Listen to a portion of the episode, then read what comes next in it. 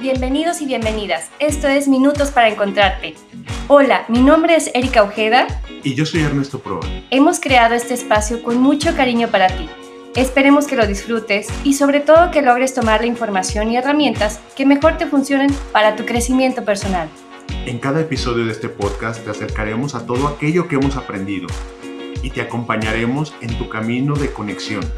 Te damos la bienvenida con un corazón lleno de agradecimiento. Comenzamos.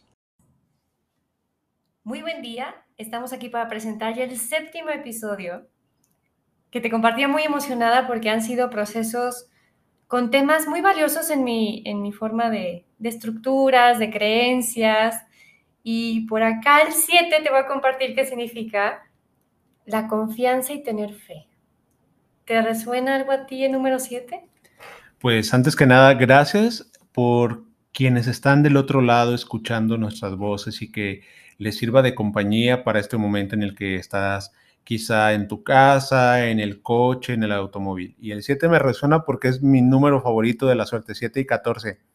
Y, y, me resuena mucho porque tiene que ver con mi fecha de cumpleaños. Ambos, 7 y 14. Entonces estoy, estoy muy, muy contento por ello. Pues vamos a seguir celebrando. Y fíjate que te quiero compartir un tema que también fue comentario por parte de la audiencia, que feliz de que me acabo de dar cuenta, estamos en 12 países. Wow. De, diferentes idiomas. O sea, yo nomás estaba en mi cabeza los que van a escuchar español, pero yo no ubicaba que pudiera haber algún mexicano o alguien de habla hispana en países como Francia, como, como Holanda, como este puede ser Canadá. Australia. Australia, no, bueno, hay cosas, Brasil, o sea, también estamos muy, muy, muy agradecida también. Y este tema, Ernesto, es algo que me ha apasionado. Las heridas de la infancia. ¿Cómo ves? Porque eh, yo te he comentado, y creo que lo compartí en uno de los tres primeros, Barranca de Huentitán era abandono y rechazo, pero iremos abordando todas estas heridas de la infancia, ¿no? Claro, y para muchas personas no son desconocidas porque últimamente están en mucha difusión a través del libro que te, se llama Cinco heridas, ¿no? Para poder sanar y que entonces nos van marcando cómo es que algo que nos ocurre, sobre todo en nuestra niñez, repercute en cómo se desarrolla nuestro cuerpo, nuestro espíritu, nuestro corazón, nuestras emociones, nuestra psique y de esa manera cómo nos relacionamos en todos los sentidos. Pero aquí la que has estudiado mucho este tema eres tú, entonces, ¿qué nos puedes compartir?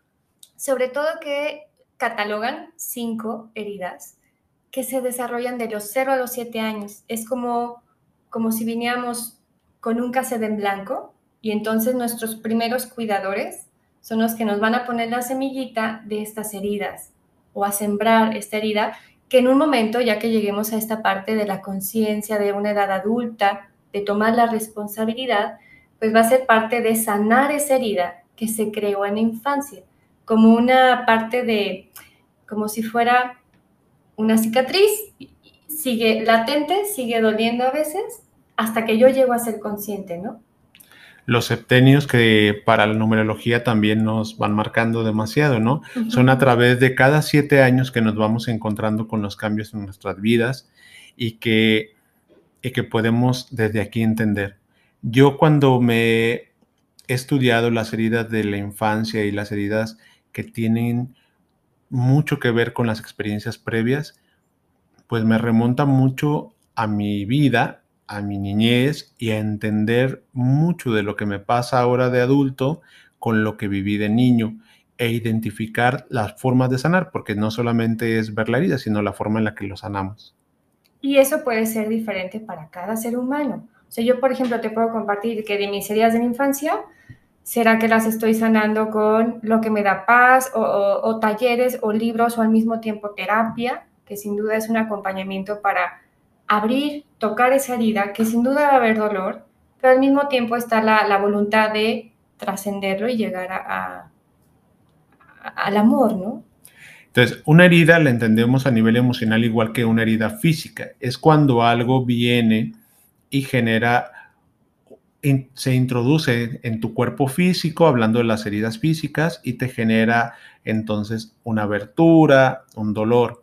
Emocionalmente entonces es cuando algo que ocurre traspasa a tu interior y agrede tu persona, tu personalidad, tus valores, tu psicología, tus emociones, tu forma de estar en el mundo, tu forma de entenderte en el mundo. Y como la mayoría de estas ocurren en la niñez, pues ya sabrán ustedes cómo nos vamos desarrollando a través de sentirnos heridos y lastimados o lastimadas en este tipo de situaciones. Ah, yo tengo una pregunta. A lo mejor te la has podido responder. ¿Para qué sucede de los 0 a los 7 años? ¿Para qué sucede ese evento que me marca y entonces yo llego a unos, una adolescencia, una juventud, arrastrando este tipo de, situaciones? Wow, pues filosóficamente hablando. como, ah, para, pudieras compartir. Para el psicólogo o para Ernesto, ¿no? Para Ernesto. Para mí, yo, Ernesto, creo que tendría que ver con mi misión de vida y con cosas que necesito aprender para, para trascender. En ese contrato del alma, que, que, sin duda está la parte espiritual, pero primero sanando lo humano, ¿no? entendiendo lo que sería el contrato del alma. Pero no sé, si tú me preguntas para mí qué es el contrato del alma, yo desconozco para ah. qué sería el contrato del alma. Pues sobre todo lo que mi encarnar en esta tierra, en esta dimensión, es, vengo a una escuela, yo así catalogo la, la tierra, es vengo a una escuela a pasar la materia. Y en la materia va a haber la herida de la infancia. Y obviamente se, está como esta situación de muchos eventos que me van a llegar a sentir abandono, rechazo, humillación, injusticia o traición. Y para quienes quizá no creemos o no estamos mucho en esto, porque yo también tengo otras formas de pensar, le entendemos que tendría con, que ver con todo lo que quizá nos toca aprender y trascender por el mismo proceso de ser y estar en este mundo. A todas las personas que estamos aquí nos toca aprender algo. Nadie tenemos un papá perfecto y si tú crees que tu papá o tu mamá es perfecto, acude a terapia porque la idealización te va a llevar a broncas de pareja sí, o, la a broncas o la expectativa. Pero la verdad es que no, somos seres humanos y es lindo saber que somos seres humanos y que las heridas están ahí para poder aprender de ellas. Lo que podemos aprender de este sentido, por ejemplo, catalogando que los especialistas son cinco heridas, ya las habíamos comentado, las repetimos es humillación, abandono, traición, injusticia y rechazo. Wow. En ese sentido, yo puedo aprender, si yo me siento la persona que tiene la herida del abandono, yo me puedo ir enfocando con acompañamiento o con este tipo de herramientas a trascender el abandono y llegar a la polaridad que sería, en mis conceptos, pertenecer. Ok, pero a mí, a mí como persona de calle que no conoce mucho de esto, yo te diría, bueno, Kika, pues sí, pero ¿y, qué fregados es el abandono? Aunque, pareciera, aunque pareciera obvio, pero ¿cómo es que se abandona a alguien o cómo es que eh, lo entendemos? Porque a lo mejor yo ni siquiera sé que estoy abandonado aunque lo vivo. ¿Te parece si vamos describiendo una por una? Oh, tanto mejor. Órale, pues. Entonces, por ejemplo, las que, digo, las que más he estado sanando y que cada vez me siento muy, muy feliz y honrando mis procesos, pues es el abandono y el rechazo. Catalogando la primera, el abandono te podría decir que es esta situación de no me ven, no me escuchan, eh, llamo la atención y, por más que, que, pudiera recibirla, no fue en el momento en el que yo lo necesitaba. Y a lo mejor de chiquita te pudiera decir que fue eh, el maternal nunca me gustó, no fue la parte de, yo me iba y me acuerdo que me iba a una bardita a comer mi lonche sola porque yo quería quedarme en casa. Pero al mismo tiempo yo no tenía el filtro de decir, ah, es que me llevan al maternal porque es, mi, es para mi bien, es para que yo socialice y tenga esta parte de, de estar recibiendo herramientas de educación, ¿no?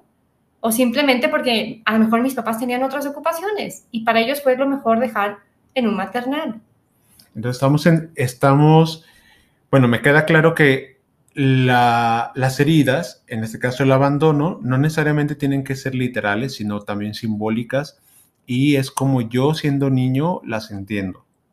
Como yo de niño las entiendo. Sí, porque a lo con mejor, esos 0 7 años. A lo mejor yo puedo pensar y decir, mi mamá estaba ahí, pero tenía la típica mamá que yo le decía, mamá, hazme caso y estaba lavando y tenía que hacer cosas o estaba ahora las mamás modernas que están en el iPad o están en el celular. Ay, también. Ajá, y entonces que yo vea que no hasta literal que yo haya sido abandonado por mi padre, por mi madre y me dejaban con alguien. Entonces es como, como yo lo vivo, ¿verdad? La percepción que recibimos de ese evento. Así se quedan marcadas. Ok, y entonces en el abandono, en esta parte de, de sentir pues ese desplazamiento o, o sobre todo que me abandonan, yo también puedo ya llegar a una edad adulta y abandonarme, tanto en los planes como en mi persona. O también, eh, bueno, porque las heridas también surgen y nacen y crean polaridad. Entonces, porque también quizá podría ser, ¿eh? a ver, a Puedo, ver. puedo imaginarme que quizá yo no me voy a vincular con nadie porque tengo miedo a que me abandonen. Entonces también puedo ser distante, ¿no? Así como puedo ser alguien que va a tenerle mucho miedo a que me dejen y entonces tendré relaciones muy codependientes y te querré tener aquí todo el tiempo, quizá también me convertiré en esta persona que digo, Nel, a la fregada, yo me voy a mi rincón y nadie me, se me acerca, yo no me relaciono porque no quiero volver a tener la posibilidad mínima de yo poder vivirme en esta situación de probabilidad de que me abandones, entonces me polarizo. ¿Y esa es una, sería la máscara? ¿La, la codependencia, relaciones codependientes? Ah, que sería la máscara en una... eh, en esto. A ver, ¿cómo lo explicaríamos? Es como ponerte esa armadura y no quiero relacionarme y entonces no quiero crear vínculos afectuosos porque sé que me van a lastimar en algún momento. Claro. O la máscara también funciona de lo contrario, El otro extremo. el otro extremo. Soy tan codependiente de que me volteen a ver, de llamar la atención, de buscar y ese amor que, que voy a hacer de todo, la salvadora, la rescatadora, le- ah. Mira, bienve- bienvenidos. Bueno, sí. Y, y en el caso de la máscara, pues nuestras máscaras funcionan para proteger al yo real, que el yo real tiene que ver con todo lo que es mi esencia, mis emociones y mi carácter. Me puedo construir un personaje incluso de víctima, ¿no? Uy. Sí, Y- sí. Y utilizarlo para que no me abandonen. Es que porque a mí, a mí me pasa todo lo malo, fíjate que me acabo de enfermar, entonces por ese lado yo puedo estar recibiendo la atención de una manera como retorcida para que me volteen a ver. A, a través de mis sucesos dolorosos y, y enfermedades, ¿no? Claro. Y entonces tendríamos ahí la herida del abandono. ¿Cómo, Ay, está muy fuerte, ¿no? cómo sanarla? Sí, sanarla en ese sentido, yo llevo en lo personal un cierto caminito de, de, eh, haber estado rascándole y, y sobre todo sumándole, que es lo que me sana. Empezarme a escuchar a mí, empezarme a voltear a ver a mí. Porque siempre nos han dicho, eh, si en este caso que soy mamá, ¿no? Las mamás tenemos que estar en ese, somos ese pilar. Si el pilar no está bien y no tienes tiempo para ti, entonces todo lo demás empieza a destambalear que serían los hijos o sería el ambiente o el estrés que llegue hasta ellos, ¿no? Entonces, como respetar mucho un tiempo que me tomo para un hobby que me gusta o para, oye, me falta pintarme las uñas o darme este tiempo de ejercicio. Algún este, meditar, por ejemplo, me ayuda mucho, así como despierto, volver a dormir otra vez con esa misma musiquita. Pero siempre esa parte de decir, a ver, ¿qué me, en este evento que estoy viviendo, ¿qué haría yo? En lugar de pedir opiniones y opiniones, ¿no? Que también me pasaba mucho eso. Entonces, eh, la respuesta del abandono, pues sería no abandonarme a mí mismo y entrar en este proceso de a- eh, automaternarme o buscar cómo Ah. llevarme a que alguien me materne o alguien me paterne de una forma amorosa y cálida. Ok. ¿Podría ser? Sí, sí, sí. Digo, a mí es lo que me ha funcionado, a ti. A mí en lo particular, que esa también es una de las heridas que yo tengo de- en la vida, creo que ha sido renunciar a la idea de que alguien que no me puede acompañar me acompañe. Porque entonces yo en mi caso, en muchos momentos me aferraba a personas o situaciones porque yo lo que menos quería era que me dejaran solo. Y que, me dej- que se repitía la historia, entonces yo podría hacer cualquier cosa, entonces me volvía un hombre sumamente controlador o sigo siéndolo en muchos momentos, pero desde la herida era esta necesidad de tener el control, controlar las situaciones para que al yo controlarlas el abandono no estuviera. Y, en- y ha sido, bueno, renunciar a que hay personas que no pueden y permitirme ser acompañado por las personas que sí pueden. Entonces es aceptación y soltar. Y comenzar a permitirme recibir. Ah, e, eso es parte de, en, ahí está en esa herida, en aprender a recibir desde ayuda, regalos, recomendaciones o un feedback o una retroalimentación en un trabajo. ¿Eso es también aprender a recibir? Sí, pero creo desde mi punto de vista que es recibir para el acompañamiento. Ah, ya. Porque lo que necesito sanar es que mi herida de abandono, yo no quiero que, se repita en mi caso. No, no claro, yo. no, pero cada quien lo vive diferente porque hay quienes a lo mejor el abandono genera estas codependencias y la codependencia genera un ciclo constante de me voy a relacionar con gente que me siga abandonando. Y, y, y, esos ciclos pues se repiten mucho. Y es que eso es lo que estamos en, en, esa frecuencia, ¿no? Y va a llegar lo mismo. Sí. Y entonces, pues yo creo que desde esa manera podríamos sanarlo, claro, con algún acompañamiento si se requiere, con algún libro, con algunas herramientas, pero básicamente. Y primero hacerla consciente. Hacer consciente la herida y duele mucho el abandono. No, no, bueno, yo te decía que era la barranca de Huentitán, así la sentía de grande, así la sentía en mis relaciones eh, de noviazgo o personales, también era esa parte de siempre hacía todo con tal de que no se fueran y no me abandonaran. Wow, pues ahí está esta herida del abandono, cada quien la siente y cada quien es, lo vive. Y habrá quien pueda descalificar la herida del abandono, pero es como como cada quien lo haya vivido. Tendremos gente que quizá no tiene, personas que no tienen a sus papás ahí a la mano, y eso no significa que sientan el abandono, porque esto tiene mucho que ver con la vivencia interna, con la experiencia interna.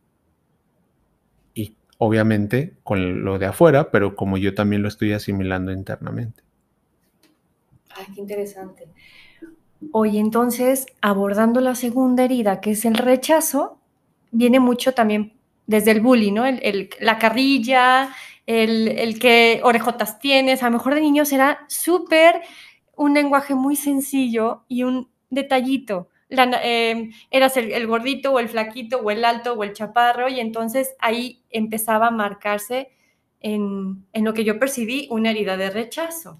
Pero también viene desde el rechazo de los padres, desde lo que rechaza de mí, la, porque también vamos partiendo de que alguien que se siente aceptado, amado y querido desde el hogar, cuando va a la escuela, va a tener problemas en muchos momentos de adaptación cuando está sufriendo bullying y demás. Pero la herida realmente como de, de rechazo viene quizá del sentirse parte de o no parte de. Porque un niño con bullying, una niña con bullying, según yo lo entiendo y yo lo veo, lo podría vivir, claro, pero quizá la herida vendría desde el mismo rechazo de la, del hogar, de la familia, de los padres, y con ese criterio irse moviendo. Porque al mismo tiempo, si antes tenían varios hijos o que ahora son familias más pequeñitas, antes, oye mamá, y quiero, esto no me gusta de comer, pues es lo único que te sirve, ¿no? O, situaciones en las que te, va a cuidar. Ah, y te entregan a otro cuidador que a lo mejor era la hermana. Podría ser, o, o, simplemente desde el hecho de, la familia, de la mamá siente algo por, o el papá siente algo por, a lo mejor yo quería un niño, yo quería una niña. Y antes no había tantos ecos, ahora se hace una fiesta para conocer el género, ¿no? Antes de niño niña antes de que nazca y ya le tienes hasta el nombre. Y, me imagino la cara que has de poner cuando no quieres lo que, lo que se te ofrece, porque socialmente no es... Ah. ¿Qué tal si yo anhelaba tener una niña y cuando rompo el globo es azul? ¿Y, eso lo recibe desde que están en el vientre? Claro. Santo cielo. Entonces, este tipo de deseo que tenga, por ejemplo, la familia, me tocaba escuchar que el primogénito, el primogénito sea hombre porque entonces va a llamar igual que el papá, porque entonces es la misma profesión, porque entonces es como que era más válido que fueran hombres a que fueran mujeres. O que fuera lo que se espera. Tiene que ver con la expectativa de, la persona, de la familia. ahí viene el rechazo, el rechazar a la persona, la integridad, que la persona viva que lo que se es y lo que se está teniendo no es algo aceptable. Sí, lo de la escuela viene a validarlo, sí, lo de la escuela puede generar una herida, pero quizá más de fondo los primeros años donde el niño no va a la escuela, donde la niña no está yendo a una escuela, pero está en un, ah, en un medio ambiente donde constantemente se le rechaza, sea por lo que sea. Y ahí como este adulto que empieza a generarse desde chiquito, ¿no? El rechazo llega a la adultez con las relaciones personales, ¿cómo se va a empezar a, a manifestar? Pues creo yo bueno, volvemos a las polaridades. Nuevamente me voy a vivir como un constante del rechazo o voy a ser yo el que rechaza para poder compensar la herida. Y voy a desarrollar patrones de conducta sobre eso. Y entonces tendremos personas que no quieren su cuerpo, que no lo aman, que no lo aceptan, que no saben bien cómo están con ellos mismos. Por querer cumplir con un estereotipo que dentro de la misma familia se estableció, eh, los gordos son criticados, los flacos son aceptados, entonces un cuerpo, si yo fui una niña gordita, entonces yo no me sentía aceptada, yo me sentía rechazada. Y no, y de acuerdo como al contexto, porque luego antes las familias tenían un hijo que estaba delgado, pues no, desnutrido. Antes recuerda que, también, que también era una oda a, los niños con un peso elevado porque se significaba saludable. Es un niño saludable porque veníamos de un país desnutrido, entonces eh, veníamos, ah, ahora se pugnaba, o veníamos de la guerra, si hablamos de Europa, o, y entonces el punto es el rechazo, sea por lo que sea. Puede ser desde el género. Y lo que entonces crees es esta sensación de no pertenezco, de no, no soy eso que se espera de mí. ¿Y qué máscara estaríamos usando en ese rechazo? ¿Es el quedar bien, el no saber decir que no, poner límites? Bueno, ya me evidencié lo que yo he trabajado porque pues yo crecí con esta situación de, de sentirme, hayan eh, hecho o no mis papás o, mis miembros de la familia, ellos hubieran estado, como le digo, en la fiesta con los whiskies y a mí yo recibí y percibí el rechazo. Sobre todo me retraigo. ¿Es una ser introvertido? Sí. O me retraigo de las cosas. Ok. Y entonces llegamos a una adultez que hablan, son muy herméticos, no se abren con, ahora sí, pero ni con su pareja, ni pero con ni los hijos que tengan. Claro. Y buscaré huir de las cosas que, que me puedan causar un conflicto. ¿Huir también? Sí, una forma de, porque nos polarizamos. Ajá. Si yo estoy acostumbrado al rechazo, mejor huyo antes de que me vuelvas a decir, que no soy suficiente, que yo no soy lo que esperas. No me comprometo en mis relaciones, no me comprometo en lo que se exige y bueno, vamos generando ahí a, través de la vivencia de la herida. Santo cielo. Bueno, esperemos que, que, cada vez lleguemos a esta parte de hacernos tomar responsabilidad, tomar este, la voluntad para sanarlas, ¿no? Porque la siguiente herida, y me empiezo a tronar los dedos, la injusticia.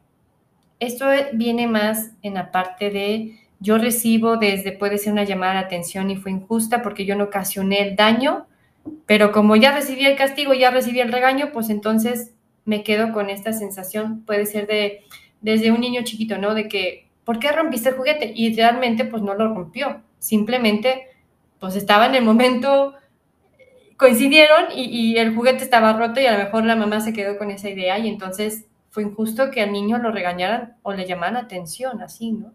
Ese fue un ejemplo muy chiquito, pero crecemos con esta vertiente de, la, injusticia. Las personas injustas como son o las personas que viven injusticia como son. Me puedo polarizar, polarizar perdón, hacia lo injusto o me polarizo hacia, hacia la rigidez. Entonces me vuelvo a alguien que soy demasiado rígido y que no acepto equivocaciones de nadie soy perfeccionista, tengo miedo a equivocarme y no respeto los límites, me exijo mucho o le exijo mucho a los demás. ¿Ahí estaría la perfección también? Sí, los rasgos obsesivos. ¿Obsesivo podría, un ejemplo de un rasgo obsesivo? Ah, muy claro. a ver, venga.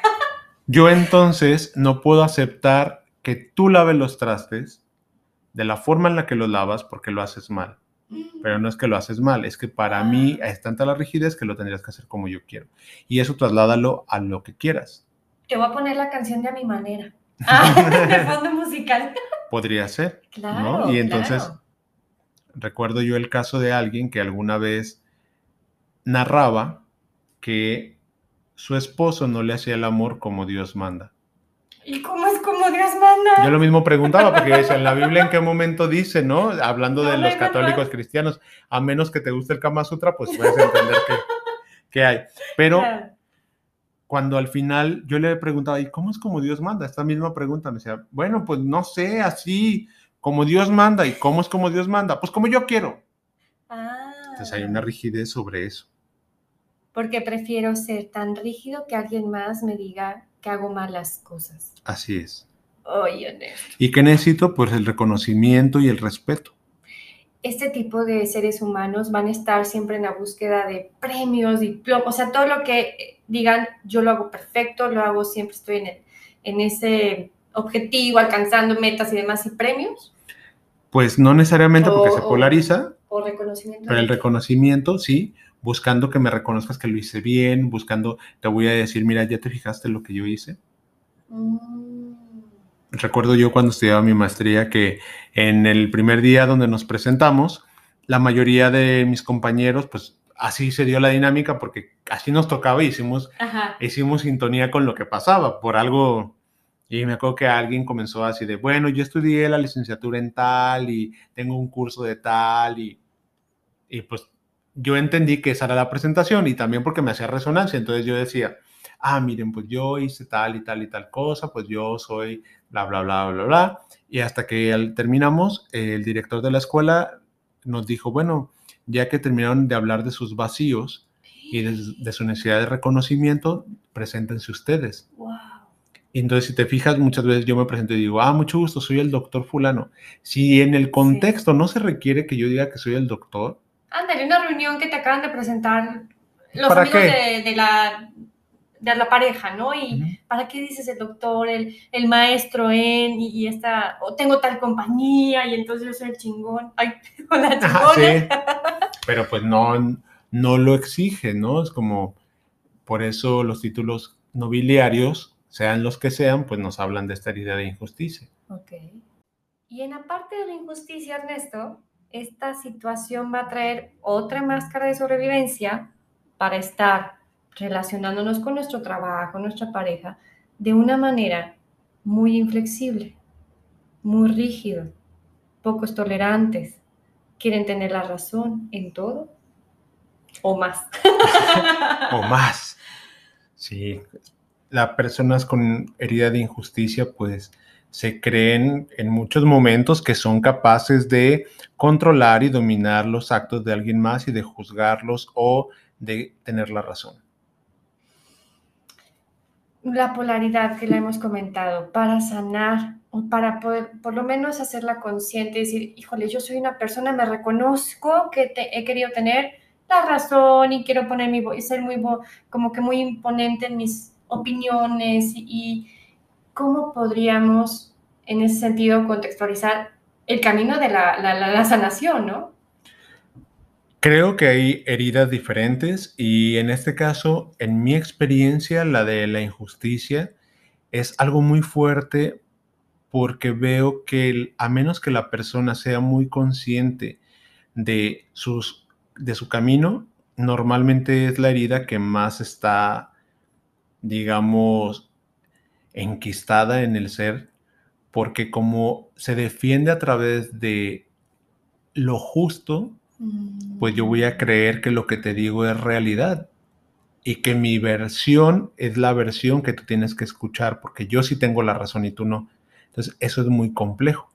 Son personas que tienden a ser muy narcisistas en algunos momentos para poder sobrellevar esta herida. De ahí viene el narcisismo. No necesariamente, Oh, solamente ah, digo que hay personas que, que recaen mucho en este tipo de tendencia. Claro. Bueno, incluso ese liderazgo a base de miedo, ¿no? Hay mucho miedo en el fondo de una injusticia. Pues imagínate. imagínate que desde niño o desde niña te golpearan y tú sintieras esta injusticia o de que te trataran de una forma no grata, entonces en ti está esta sensación de que eres quien hace justicia. Si has visto eh, la película de Seven, de los siete Ah, pecados claro, capitales, Sí, sí, sí, pues al, al final el asesino es alguien que vive con la herida de la injusticia. Por eso es que cuando él plantea todo lo que hace con, lo, con las personas, lo vive y lo realiza desde su creencia de que lo está haciendo bien. Hitler en muchos momentos era, él creía que estaba haciendo algo bien. Bueno, sí es cierto. Y él estaba defendiendo incluso la raza pura alemana, ¿no? porque en- dentro de su cabeza eso estaba correcto, pero también cuestiónate cuántas veces desde tus creencias limitas lo- a los demás porque te parece que no es justo. Me encantan ese tipo de cuestionamientos que haces porque es como dar el tiempo a reflexionar y decir, híjole, pues sí, sí puedo responderla, ya te empiezas a reflexionar, ¿no? Y, y estarla diciendo de esta situación me está poniendo en un contexto narcisista, puede ser narcisista o puede ser incluso súper intolerante y, y todo el mundo, no nomás los que están cerca de mí, sino todo el mundo es injusto conmigo. Claro. Y lo voy a vivir desde esta claridad de que estoy ayudando o que estoy generando justicia. Ay, Dios, sí, sí está. Y Más es vale complejo. pedir ayuda, ¿no? Claro, ok. en todo momento. Va. La cuarta herida, la humilla- Quinta, No, la cuarta. cuarta, ya, sí, es cierto. Yo ya, yo ya voy muy adelantado ahí, perdonen. Sobre todo este, la humillación, que es otra herida de las que catalogan como heridas de la infancia, y es el típico, yo lo veo así, en esta herida, el más, el que sí recibió la carrilla, pero no se sintió rechazado, sino más bien en la parte de todos se burlan de mí, soy el patito feo de la familia, eh, por más que quiera sobresalir, me salen mal las cosas, y entonces, pero me critican y como que se queda, abraza esa crítica, abraza esa, esos comentarios y muy aprensivamente se los queda, ¿no? Porque primero quizá habría que entender que la humillación depende de cómo cada quien lo vive también. Y entonces hay humillación que lo podemos ver de manera muy clara, pero hay gente que puede vivir la humillación desde un dolor solo porque mi personalidad no me gusta y eso también es válido. Recuerdo yo el caso de alguien que venía a consulta y me decía, es que a mí me hacen bromas donde me dicen tal o cual cosa, pero yo, yo no, yo no me gusta bromear y me siento humillada. Ay, pero es una broma. No, no importa. La persona no se bromea contigo, no es algo que le gusta y entonces de esa manera su dolor se lo asocia a la humillación. Son personas que se vuelven masoquistas y que disfrutan en muchos momentos o que toleran muchos momentos situaciones donde otros les causan algún dolor. Pero, por ejemplo, si, si yo veo en los niños chiquitos, ¿no? Se avientan del clavado, hacen, quieren hacer su triple salto mortal, salen de la alberca y, mamá, ¿cómo lo hice? Y he escuchado desde en vivo o en película, lo pudiste haber hecho mejor. Pero quizá ahí, ¿Esa sería una humillación? no, quizá ahí estaríamos hablando del reconocimiento, del rechazo o de la aceptación. La humillación le diríamos, lo haces mal como siempre. Y que se lo diga delante de toda la gente y que eso sea algo obvio. Mm, ok, ok. y que esto infrinja en que mi persona se sienta devaluada. Y entonces yo al sentirme devaluado voy a querer crear culpa y voy a necesitar que me castiguen. Y puede llegar el punto de autocastigarse. Claro, y sea con exceso de comida, con alimentación, perdón, alimentación, sea con exceso de cualquier situación, con relaciones. Soy a lo mejor el chistoso, la chistosa que todo el mundo se burla, De hecho, esa es una máscara, ponerse como... el el- bufón. sí, porque no me... Como lo decían un- una frase mexicana que yo escuché en mi época de la escuela, pues por lo menos el gordito le queda lo simpático. Ma- palabras más, palabras Claro. menos, ¿no? Y entonces esta máscara me va a ayudar que por lo menos yo tenga el reconocimiento, el amor, la validez de una forma de hacerme el payaso. O que me humillen y de esa manera, al ser humillado, soy visto. pues sí, pero con una autoestima súper destruida, ¿no? En, en muchos momentos. Y esto trasladado al trabajo, a la vida de pareja, a mis relaciones interpersonales, pues ahí me viviré. Entrampadísimo. Claro y posiblemente llegue una pareja que entonces me va a humillar, no nomás fueron los, miembros de familia, sino también en la escuela y entonces hasta los hijos pudiera llegar el hecho de que después me lleguen a humillar. Porque es una forma en la que yo me voy reconociendo y es una forma en la que yo necesito castigo y me equivocaré muchas veces para que me castiguen y yo de esa manera poderlo seguir viviendo. Y en esta parte de, como en todas las heridas, la polaridad sería aceptarme. No quiero que me humilles. Ah, la polaridad. Sí, la no polaridad. quiero que me humilles. Y, no, y entonces todo me suena a humillación y me voy a defender de todo. Y entonces es gente hipersensible a cualquier situación de alegría. y a cualquier situación que le implique. Entonces, una broma la va a sobrellevar y va a buscar todo el tiempo no vivirlo. Entonces, pues tendremos esta, e, en esta polaridad alguien que la humillación lo va a vivir con un, con un sobrecogimiento, con una exageración personal, porque la herida le puede supurar. Santo Bueno. Es, que es igual a cuando cualquiera nos abrimos y entonces poquito que te tocan y ya no, ahora sí, lo importante ya no es lo que está ocurriendo, sino evitar el dolor cuando estamos en la polaridad. Pero normalmente en esto es la humillación constante y la necesidad de ser pues, de quien se burlen, de quien, porque siento culpa. Por ahí el movimiento también en el fondo es culpa y mucho enojo. Y mucho enojo. Ya estoy aprendiendo cada vez más. y vamos con la quinta y ahora sí la última, la traición. Un ejemplo de una herida de traición. Te voy a compartir que en este contexto es, yo querían un niño y nace la niña y entonces desde ahí puede ser que el bebito o el hijo tomó una parte que fue, ocasionó una traición a la familia. No se diga del hecho de que quiera estudiar, todos son doctores y él quiera ser abogado. Y entonces está traicionando a, los miembros de la familia, a los linajes y toda esta parte de, desde un nombre también, porque se usaba mucho, o en México está la situación de que el abuelo, el papá, el nieto o en la parte femenina están los mismos nombres. Y llegue una generación que diga, no, yo ya no voy a repetir ni siquiera el nombre. Ahí puede darse ese dato de traiciones. Sí. Y, y tendríamos que, en lo particular, tiene que, existe cuando el niño o la niña creen que lo que ellos hicieron genera algo en lo que los padres querían bueno, tenían un mandato y él lo está desobedeciendo. Ok. Y este mandato fuerte, ¿no? Es como de, ah, bueno, ve y trae yo no quise, ¿no? Sino se esperaba esto de mí, yo traicioné lo que se esperaba. Yo no soy eso que se esperaba. Y entonces, a partir de ahí se va generando la herida. Y pudiera estar en esos sentimientos la desconfianza. Pues imagínate lo que es sentirse traicionado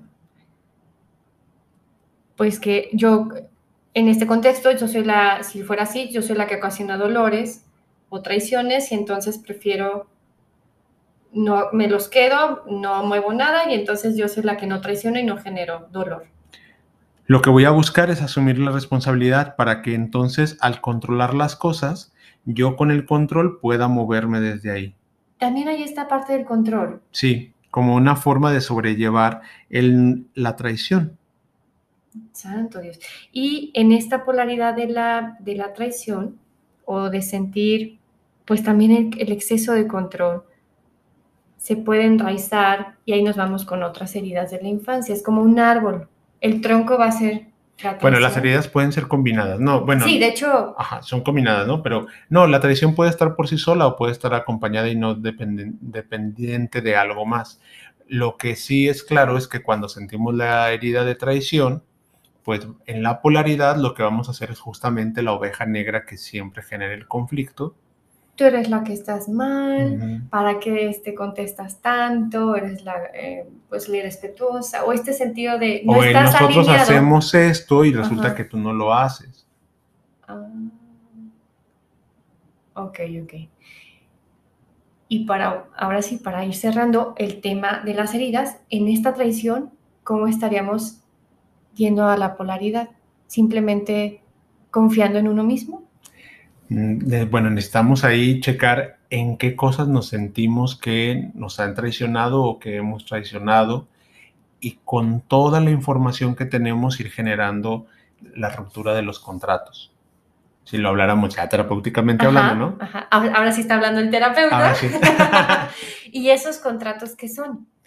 Bueno, los contratos emocionales son los que, bueno, pueden ser implícitos o explícitos. ¿A qué nos referimos? Tú y yo nos sentamos y quedamos cuando teníamos ocho años y dijimos, tú y yo vamos a ser mejores amigos. Y ya, y armamos un contrato. Porque estamos ah. entendiendo que todo contrato emocional funciona como los contratos legales, mm. derechos y responsabilidades, ¿no? Yo tengo un derecho y además necesito ser responsable de algo. Si yo voy a ser de novio, pues tengo una responsabilidad y tengo un derecho. Okay. Los contratos entonces emocionales son cuando nos planteamos con una persona cómo nos vamos a llevar. Cuando no lo hablamos, lo vamos entendiendo sobre la marcha. Mm. Cuando los hablamos, quedamos en acuerdos. El contrato emocional, siendo yo niño, son cosas que yo interpreto o se me piden que yo haga de manera clara o de manera implícita y que yo asumo que esa es una forma. Normalmente los niños y las niñas hacen contratos emocionales porque de eso depende su supervivencia, depende la parte afectiva y la estabilidad del medio ambiente. Entonces, yo me puedo convertir en el niño problemático para que haya estabilidad. En cada uno de estos, hablando en la cuestión de la traición, yo reviso mis contratos. ¿A, quién le he dicho que tendría que ser de esta manera? Mm.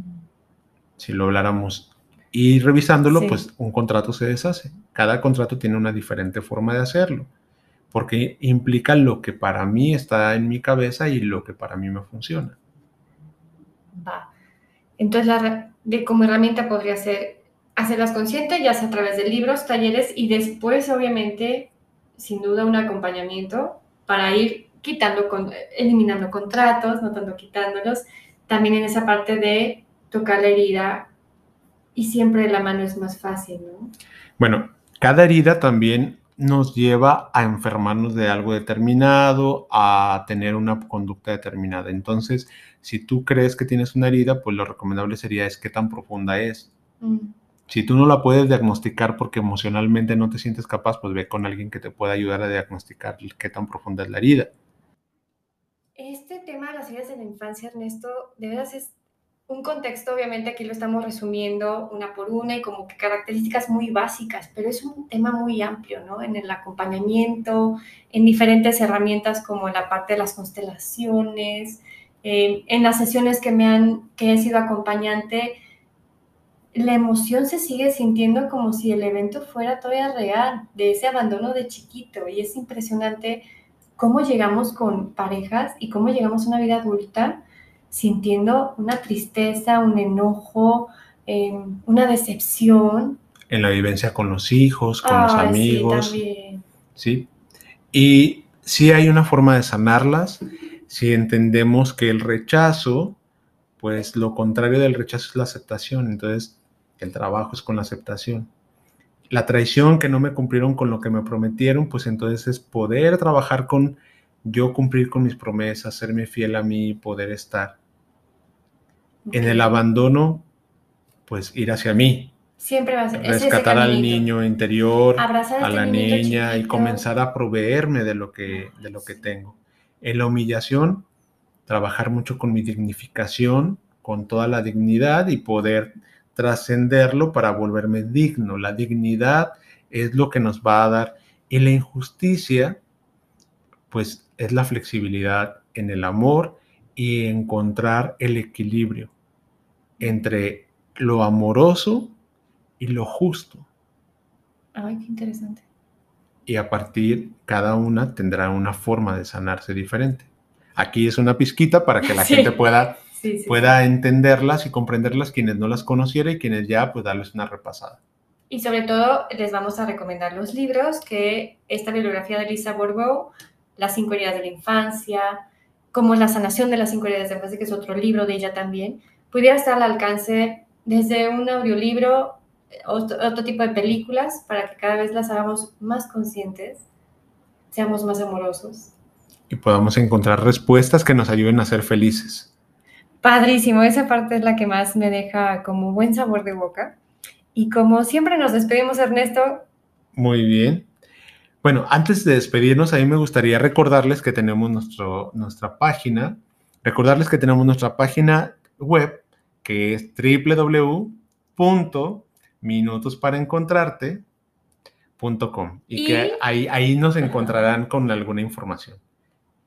¿Qué más? ¿Qué, ah, lo que pasa es que no sabes, no hemos dicho que tenemos el correo de hola arroba minutos para encontrarte.com. Y nos pueden enviar un correo y cartas, sus historias. Si en algún momento quieren que compartamos y nos dan permiso de compartir sus historias, pues podríamos hacer un live de Instagram donde compartamos las repercusiones, ustedes en qué creen que, que esto les ha ayudado, qué necesitan de ayuda también. Nosotros con todo gusto estamos.